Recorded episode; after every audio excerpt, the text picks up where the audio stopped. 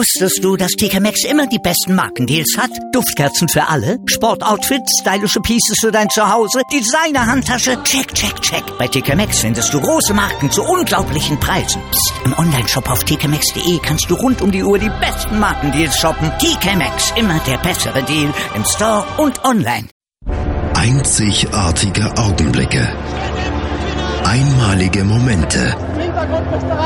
Unvergessene Emotionen. Andreas präsentiert das Spiel meines Lebens auf meinsportradio.de. Hallo und herzlich willkommen zu einer neuen Ausgabe von Das Spiel meines Lebens hier auf www.meinsportradio.de. Das Spiel meines Lebens, oft wird das Spiel meines Lebens auf einem Fußballfeld, auf dem Tennisplatz oder auf dem Eishockeyfeld ausgetragen. So ein Spiel dauert dann meist 60, 90 Minuten oder vielleicht mal 120 Minuten, selten länger als drei bis vier Stunden. Das heutige Spiel meines Lebens dauerte vom 10.09.1984 bis zum 15.02.1985 und war dann auch noch nicht mal beendet. Es war die Zeit des Kalten Krieges, des Eisernen Vorhangs und des geteilten Deutschlands. Und wir hören uns gleich wieder und dann stelle ich euch meinen Gast heute vor. Bis gleich. Das Bundesliga-Special. Alle Spiele, alle Tipps, alle Tore. Jeden Freitag ab 12 Uhr, zwei Stunden live auf meinsportradio.de. Wieder zurück hier bei das Spiel meines Lebens auf meinsportradio.de. Ich möchte euch meinen heutigen Gast vorstellen. Mein Gast ist der Dietmar. Hallo Dietmar. Hallo Andreas. Dietmar, es geht heute, und das habe ich eben noch nicht thematisiert, es geht heute um Schach. Ja. Ist das überhaupt ein Sport? Ja, das ist ähm, eine gute Frage, da, worüber sich die Geister auch immer streiten. Ähm, es ist als Sport anerkannt. Es gibt ja eben halt auch eine Olympiade. Ähm, es gibt auch Bestrebungen, dass Schach sozusagen dann auch in die richtige Olympiade aufgenommen wird. Ja. Ähm, es ist die Frage eben halt, äh, wenn man wirklich mal vier Stunden, fünf Stunden am Schachbrett gesessen hat, dann weiß man, wie anstrengend das ist und dass das wirklich auch körperlich äh, richtig aufreibend ist. Aber die Diskussion, ob Schach nun wirklich Sport ist oder ob es eine Art von, von, von Kunst ist oder was auch immer, die ist schon uralt. Und ähm, aber ich würde sagen, äh, es zählt durchaus als Sport. Es ist ja auch im Grunde genommen heißt es ja auch Denksport. Also für dich ist es ein Sport. Ich finde schon, ja, weil man muss im Grunde genommen auch, wenn man wirklich äh, heute Weltklasse-Schach spielt, muss man auch körperlich fit sein, weil die Turniere teilweise über zehn, zwölf Runden gehen. Mhm. Äh, es wird täglich gespielt, es ist eine, äh, vorher wird sich vorbereitet, äh, später wird analysiert und äh, die Spieler, die heute wirklich ähm, in der Weltklasse sind, die sind auch körperlich eigentlich ziemlich fit. Ja. Ähm, du interessierst dich für Schach schon seit längerer Zeit? Ähm, Im Grunde genommen seit 1984. Ich bin damals ähm, mit einem Freund zusammen in den äh, hiesigen Schachverein gegangen. Äh, mhm. Äh, ich bin einfach nur so mitgekommen. Er konnte gut Schach spielen, ich nicht so gut. Und äh, ich bin mitgekommen und bin dabei geblieben, weil äh, das erste Erlebnis, was ich im Grunde genommen hatte, was ich ganz faszinierend fand, war, dass zwei äh, Vereinskollegen, also spätere Vereinskollegen, äh, Blitzschach gespielt haben. Und ich habe das noch nie gesehen, dass jemand wirklich so schnell ziehen kann und ja. das auch noch in einer relativ, äh, ja, ohne große äh, Fehler im Grunde genommen. Das waren innerhalb, also Blitzschach heißt im Grunde genommen jeder fünf Minuten Zeit für die Partie und äh, das geht natürlich dann relativ schnell. Ja. Und das ist auch durchaus sehr faszinierend, beim Blitzschach zuzugucken, auch selbst Blitzschach zu spielen. Äh, das fand ich faszinierend und da bin ich dabei geblieben. Und das habe ich jetzt die, ja, seit 1984 im Grunde genommen spiele ich Schach. Ja. Also der, der Schachsport an sich, das war ja schon immer so, so ein äh, Sport, der ähm, auch damals zur Hochzeit des Kalten Krieges in den 70er Jahren, zum Beispiel mit der Weltmeisterschaft äh, Bobby Fischer gegen Spassky, ähm, so seinen Höhepunkt hatte in den 70er und 80er Jahren. Damals waren es ja auch wirklich die großen Protagonisten, ähm, von denen man dann auch äh, häufig in den Medien gelesen hat oder in den Zeitungen und Zeitschriften gelesen hat, äh, Bobby Fischer, Karpov, Spassky, Kortschneu, äh, Kasparov. Glaubst du, dass es heute noch Protagonisten gibt, die mit, mit sie es mit den genannten dann auch aufnehmen könnten, was was so eine Persönlichkeit oder was die Schachkunst an sich angibt? Gibt es da heute noch ähm, die diese Hauptdarsteller oder ist dieser Sport dann doch etwas in der Versenkung verschwunden? Also die Sache ist die, zu den, was du schon sagst, in den 70er und 80er Jahren war Schach hochgradig politisiert. Also das mhm. war ja im Grunde genommen dieser Wettkampf des Jahrhunderts äh, 1972 äh, zwischen Fischer und Spassky. Das war äh, halt ähm, der Amerikaner Bobby Fischer, der sehr exzentrische Amerikaner gegen den Russen Spassky. Mhm. Und äh, das wurde halt auf Island ausgetragen und war damals schon hochgradiges Politikum. Ja. Das äh, die ganze westliche Welt wollte eben halt, dass man die wirklich äh, absolut überragenden Russen, äh, die wirklich äh, im Grunde genommen keiner schlagen konnte, dass man die wirklich mal besiegt im Schach. Mhm. Und das war wirklich auch ein politisches Thema. Später dann die Kämpfe zwischen Karpov und Korchnoi. Korchnoi ist äh, als Dissident aus der UdSSR halt ausgebürgert worden. Und äh, das war natürlich Karpov gegen Korchnoi, äh, war natürlich auch wieder so ein Duell, was hochgradig politisch war, weil äh, die Sowjetunion wollte natürlich damals nicht, dass ein Dissident eben den Schachtitel gewinnt und dementsprechend war das ein, äh, ist das in die höchsten Grade der Politik mit eingegangen und ja. dann hat sich das fortgesetzt eben halt bei Karpov Kasparov. Ja. Äh, heute ist es so, dass das natürlich nicht mehr diesen politische, diese politische Brisanz hat, die es damals gehabt hat. Aber es ist heute noch so, dass solche Leute wie Magnus Carlsen, der momentan die Nummer eins der Weltrangliste ist und jetzt demnächst gegen einen Inder, Viswanathan Anand, um den Weltmeistertitel spielt.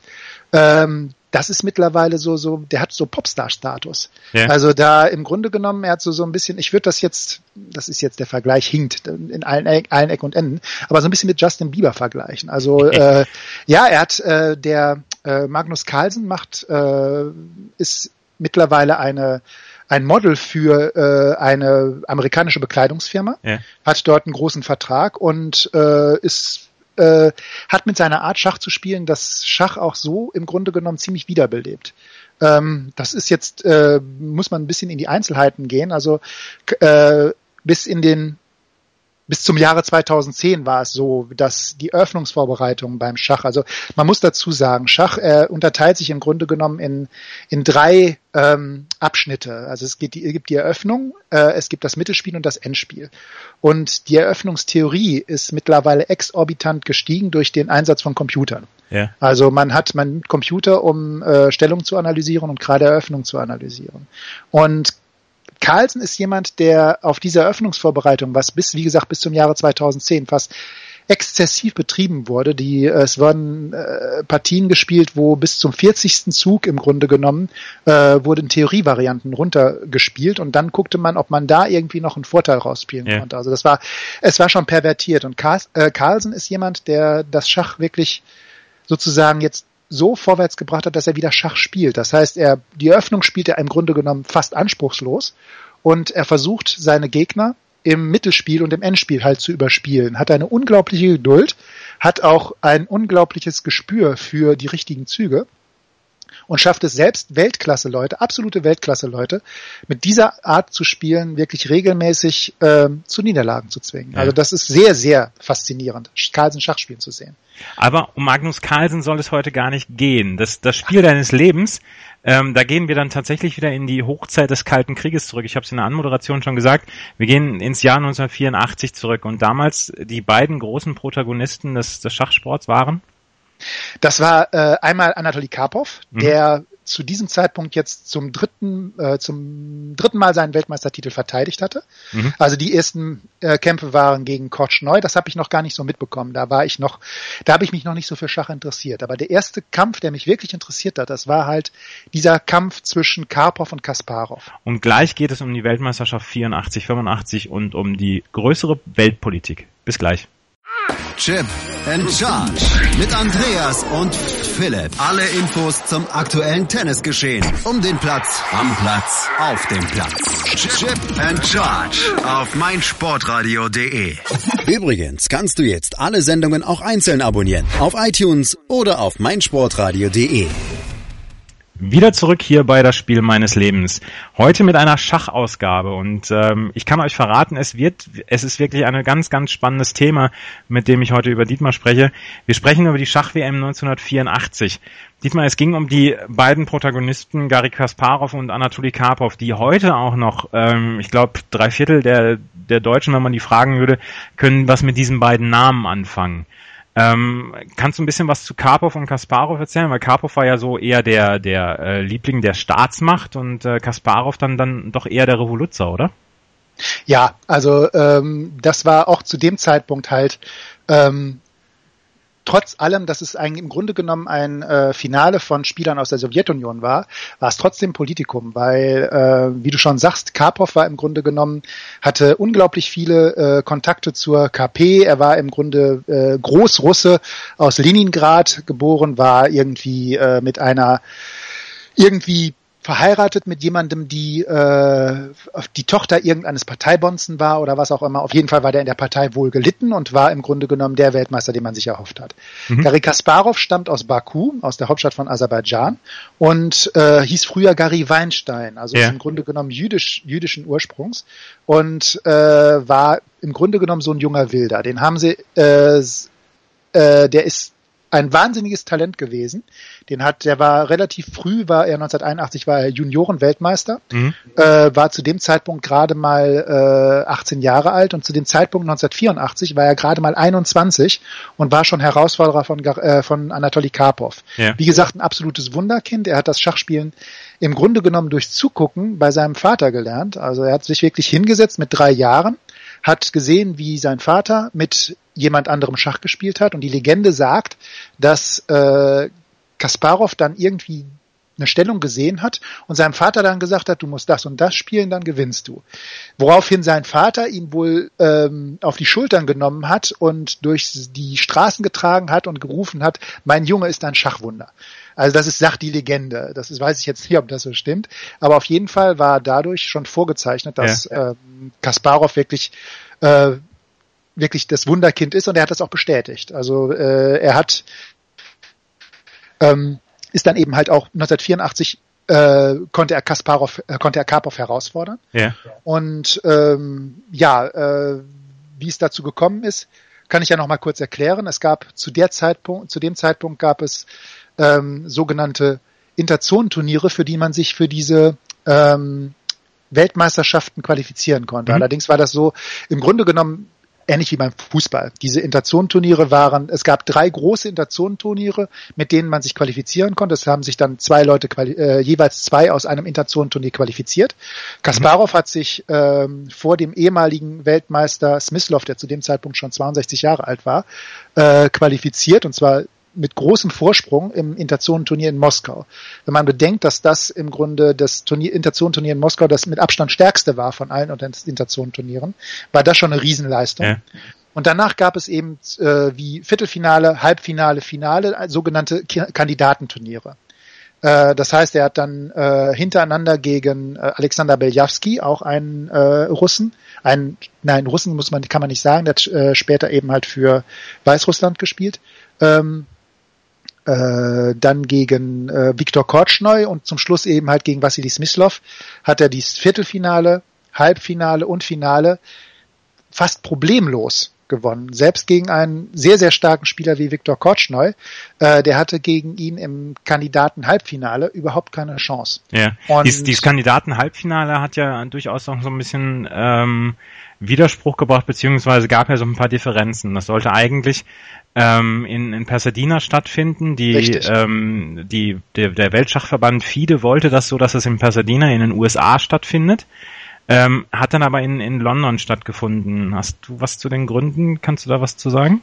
Ähm, ja, das lag daran, im Grunde genommen, äh, dass da fing, ging die Politik schon los. Also die äh, Kasparov selbst hat gesagt, dass äh, er nicht nach Pasadena geschickt werden sollte, sondern man wollte im Grunde genommen, dass Kortschneu dieses Kandidaten-Halbfinale kampflos gewinnt. Ja. Und äh, weil Karpov hatte Kortschneu schon dreimal geschlagen. Dementsprechend war das natürlich, wenn man Karpov an der Spitze der Schach-WM ähm, halten wollte äh, oder der, an der Schachwelt halten wollte, dann war das natürlich der ideale Gegner für Karpov, weil den hatte man im Griff.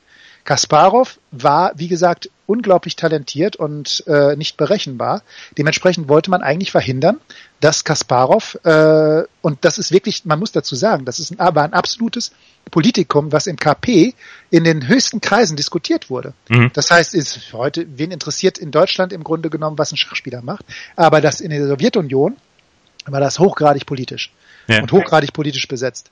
Und äh, dementsprechend hat man, wie gesagt, versucht, dieses äh, Kandidatenhalbfinale sozusagen durch den Boykott von Pasadena äh, zu torpedieren. Das hat die FIDE, FIDE dann irgendwie hingekriegt, äh, dass das dann doch eben halt hinbekommen ist, indem man gesagt hat, okay, dann machen wir einen Kompromiss, machen wir das in London. Ja. Und dann, um das Gesicht nicht zu verlieren, mussten die, äh, musste die Sowjetunion dann wirklich auch äh, Kasparov nach London schicken. Mhm.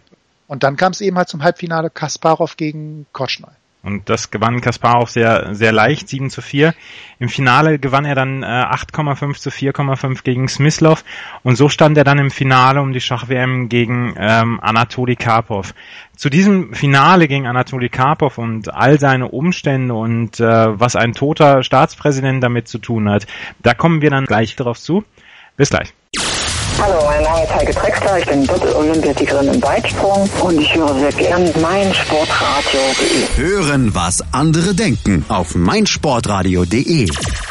Und äh, ihr seid immer noch bei meinsportradio.de beim Spiel meines Lebens heute zur Schach-WM 1984, 1985. Bei mir ist immer noch Dietmar zu Gast. Dietmar, die ähm, WM fing dann im September 1984 an, nachdem man sich dann auch auf den äh, auf einen Modus geeinigt hatte. Er sollte bis sechs gehen, wobei Remis dann nicht zählten. Also man war schon vorher darauf eingestellt, dass es eventuell eine längere Angelegenheit werden könnte. Äh, man hatte sich darauf ähm, geeinigt, dass man in der Säulenhalle im Gewerkschaftshaus in Moskau spielt. Und man hatte sich darauf geeinigt, dass die Spiele um äh, 17 Uhr begannen und nicht wie von zum Beispiel Gary Kasparov gewünscht um 15 Uhr. Das waren so die, die, ähm, das waren so die Grundvoraussetzungen. Hatte man damit eigentlich alles ähm, darauf hinarbeiten lassen, dass man, dass man Karpov möglichst viele Vorteile ähm, erwies, weil zum Beispiel Karpov, von Karpov war ja bekannt, dass er eher so der technokratische Schachspieler war und eher auf ein Remis arbeiten würde, als denn auf, auf, den, auf den bedingungslosen Sieg dann. Ähm, ja, das ist ein bisschen schwierig. Äh, also dieser Modus, den hatte es schon seit, äh, der hatte sich bewährt im Grunde genommen seit dem WM-Kampf 1900 ja, 74 war ja kein WM-Kampf, das war ja das Kandidatenfinale damals zwischen Karpov und Korchnoi.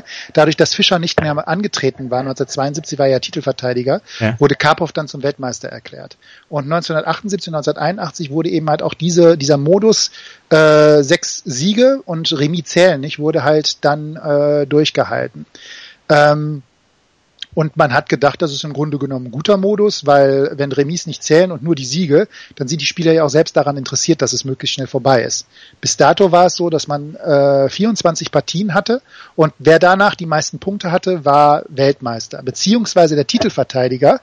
Äh, dem reichte ein 12 zu 12. Also wenn wirklich ähm, im Grunde genommen äh, beide punktgleich waren, dann blieb der Titelverteidiger Weltmeister. Das mhm. war so eine Geschichte, die äh, ist aus den früheren Zeiten halt noch vor, als äh, Michael Botwinnik noch mehr Weltmeister war, ist das ähm, entstanden. Ja. Yeah.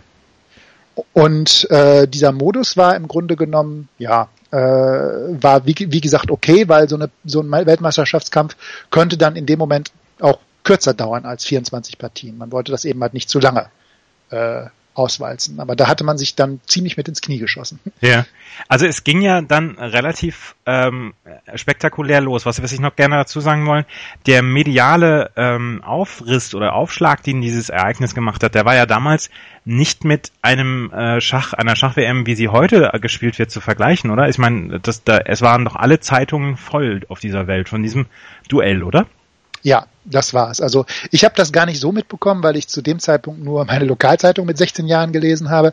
Aber äh, es war wirklich so, dass das äh, durchaus in der FAZ, in der Welt, im Spiegel waren wirklich große Artikel da drin. Äh, weil, wie gesagt, Schach durchaus eben auch diese politische Komponente hatte. Ja. Und ähm, das war natürlich eine ähm, eine Sache, die äh, in diesem Säulensaal dann auch noch das äh, dass wirklich so ein junger Wilder versucht, den etablierten Karpov zu stürzen. Das war natürlich auch eine Mediensache, die äh, gerne ausgeschlachtet wurde. Ja. Und es ging dann, äh, es kam, äh, also diese, diese, dieser Weltmeisterschaftskampf ist äh, voll mit Geschichten, ähm, die, die es lohnt nachzuerzählen. Zum Beispiel musste zwischendurch dieser, dieser Weltmeisterschaftskampf eine Woche unterbrochen worden äh, werden, weil damals ähm, der Politiker Andropov gestorben war und dann für eine Woche aufgebahrt wurde in dieser Halle. Das hieß, wir haben, äh, sie wollten keinen anderen Ort festlegen, sondern haben eine Woche unterbrochen, damit diese Aufbahrung des toten Politikers stattfinden konnte. Mhm. Sie haben zwischendurch eine Reihe von 18 Remis hintereinander gespielt, in denen wochenlang tatsächlich an diesem Spielstand sich nichts geändert hatte. Also es gibt so viele Geschichten, die es rund um, um diese Schach-WM äh, sich ranken, ähm, die es tatsächlich äh, wert sind, äh, die zu erzählen. Ähm, entgegen aller vorherigen ähm, Andeutungen beziehungsweise Prognosen, die man gemacht hat, hatte aber Karpov relativ schnell eine sehr komfortable Führung. Er führte zwischenzeitlich sogar 5 zu 0 und brauchte nur noch einen Sieg.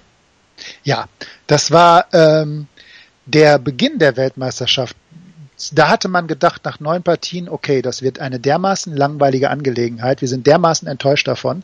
Äh, zu dem Zeitpunkt führte Karpov bereits nach neun Partien mit 4 zu 0. Mhm. Also es war so, dass in der zweiten Partie schon äh, Kasparov zu kämpfen hatte und im Grunde genommen ja nur durch einen Trick äh, noch ein, ein Remis gefunden hat. Ähm, in der dritten Partie, die verlor er, die fünfte Partie verlor er, ähm, die siebte Partie und die neunte Partie. Also äh, und nach neun Partien stand es 4 zu 0 und man hat gedacht, okay, dann haben wir wohl wirklich das aufs falsche Pferd gesetzt. Ähm, Kasparov ist wohl doch nicht noch nicht so stark, der muss wohl noch ein paar Jahre lernen, bis er wirklich einem Karpov standhalten kann. Aber Kasparov äh, passte dann seinen Spielstil an.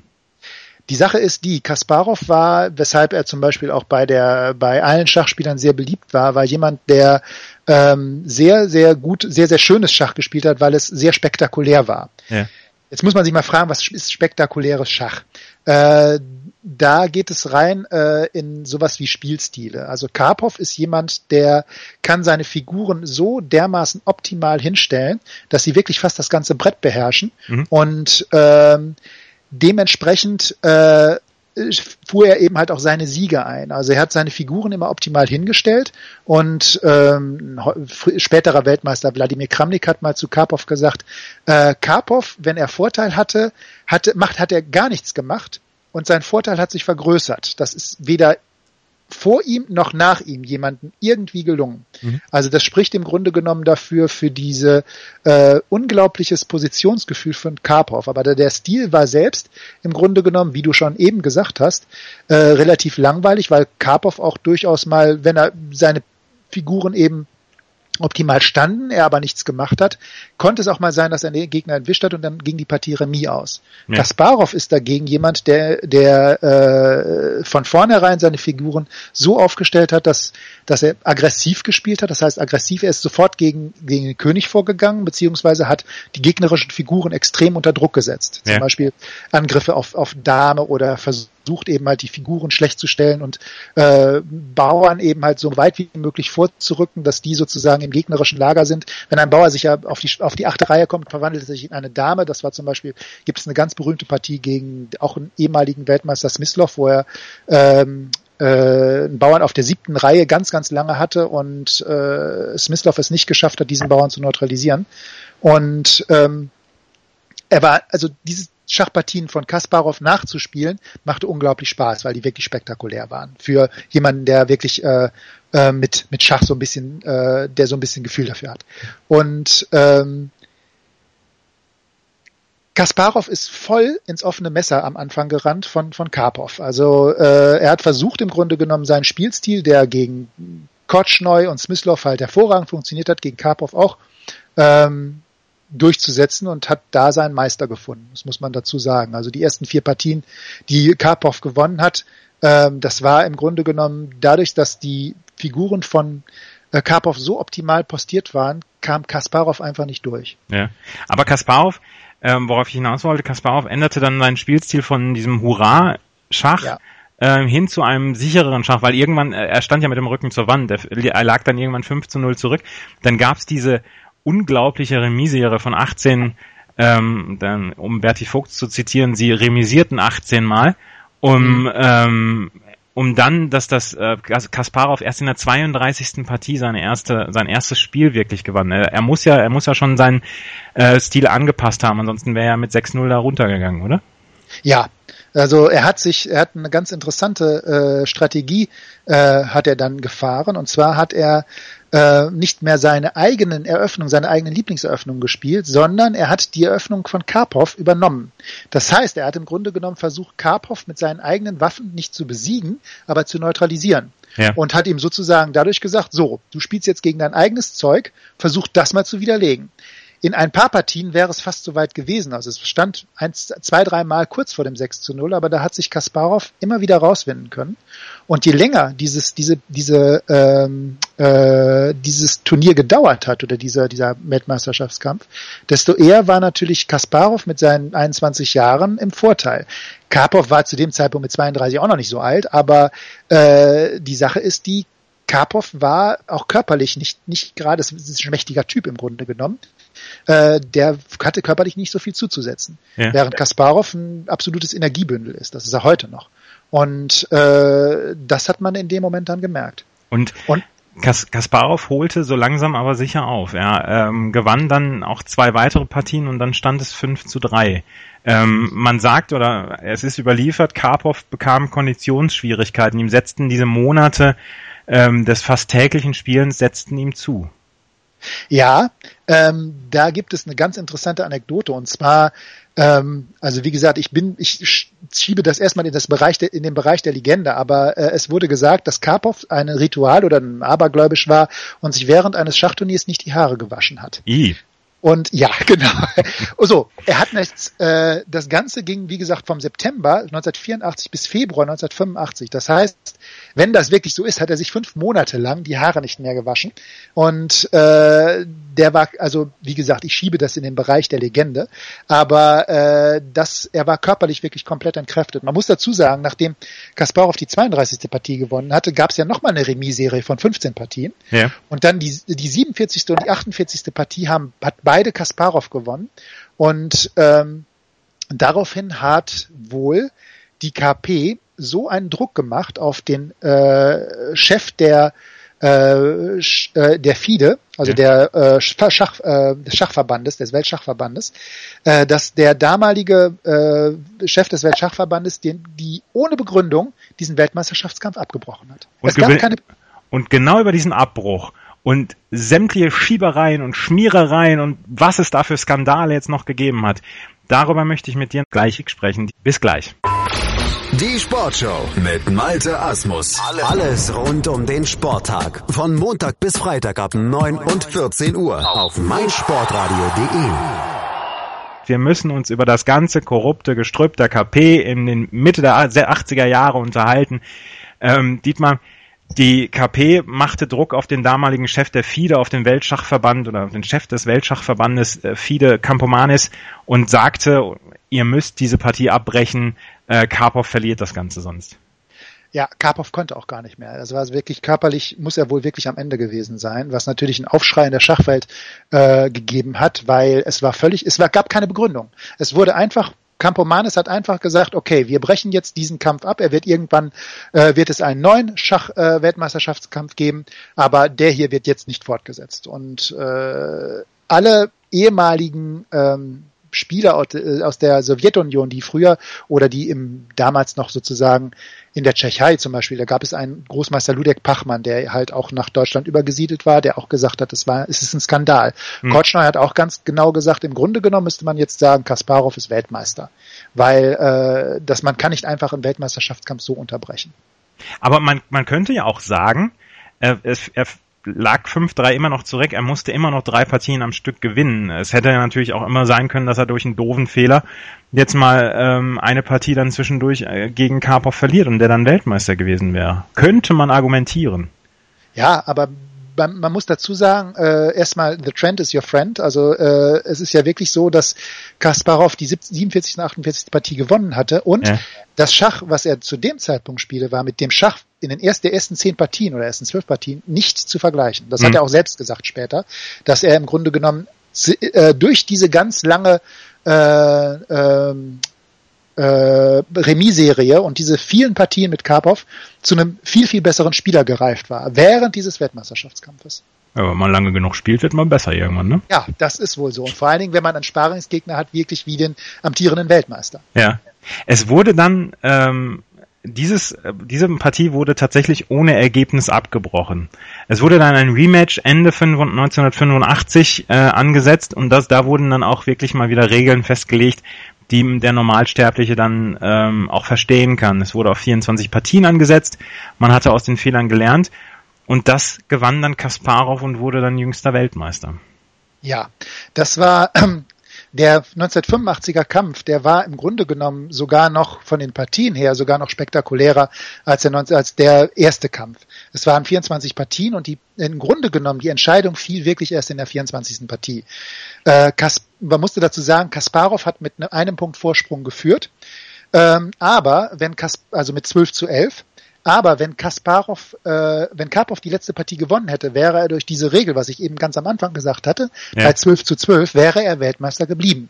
Das heißt, in der letzten Partie ging es um alles oder nichts und Karpov hat eine sehr, sehr scharfe, im Grunde genommen gegen seinen Spiel, Spielstil, eine sehr, sehr scharfe Öffnungsvariante gewählt und ähm, hatte dann die Möglichkeit, in ein Remis abzuwickeln, hat diese Möglichkeit aber natürlich nicht genutzt, weil ein Remis hätte nicht genutzt und hat dann gegen einen wirklich unglaublich aufspielenden Kasparov dann noch verloren, diese 24. Partie. Es war also, es ist also wirklich auch eine legendäre Partie, diese 24. Ja.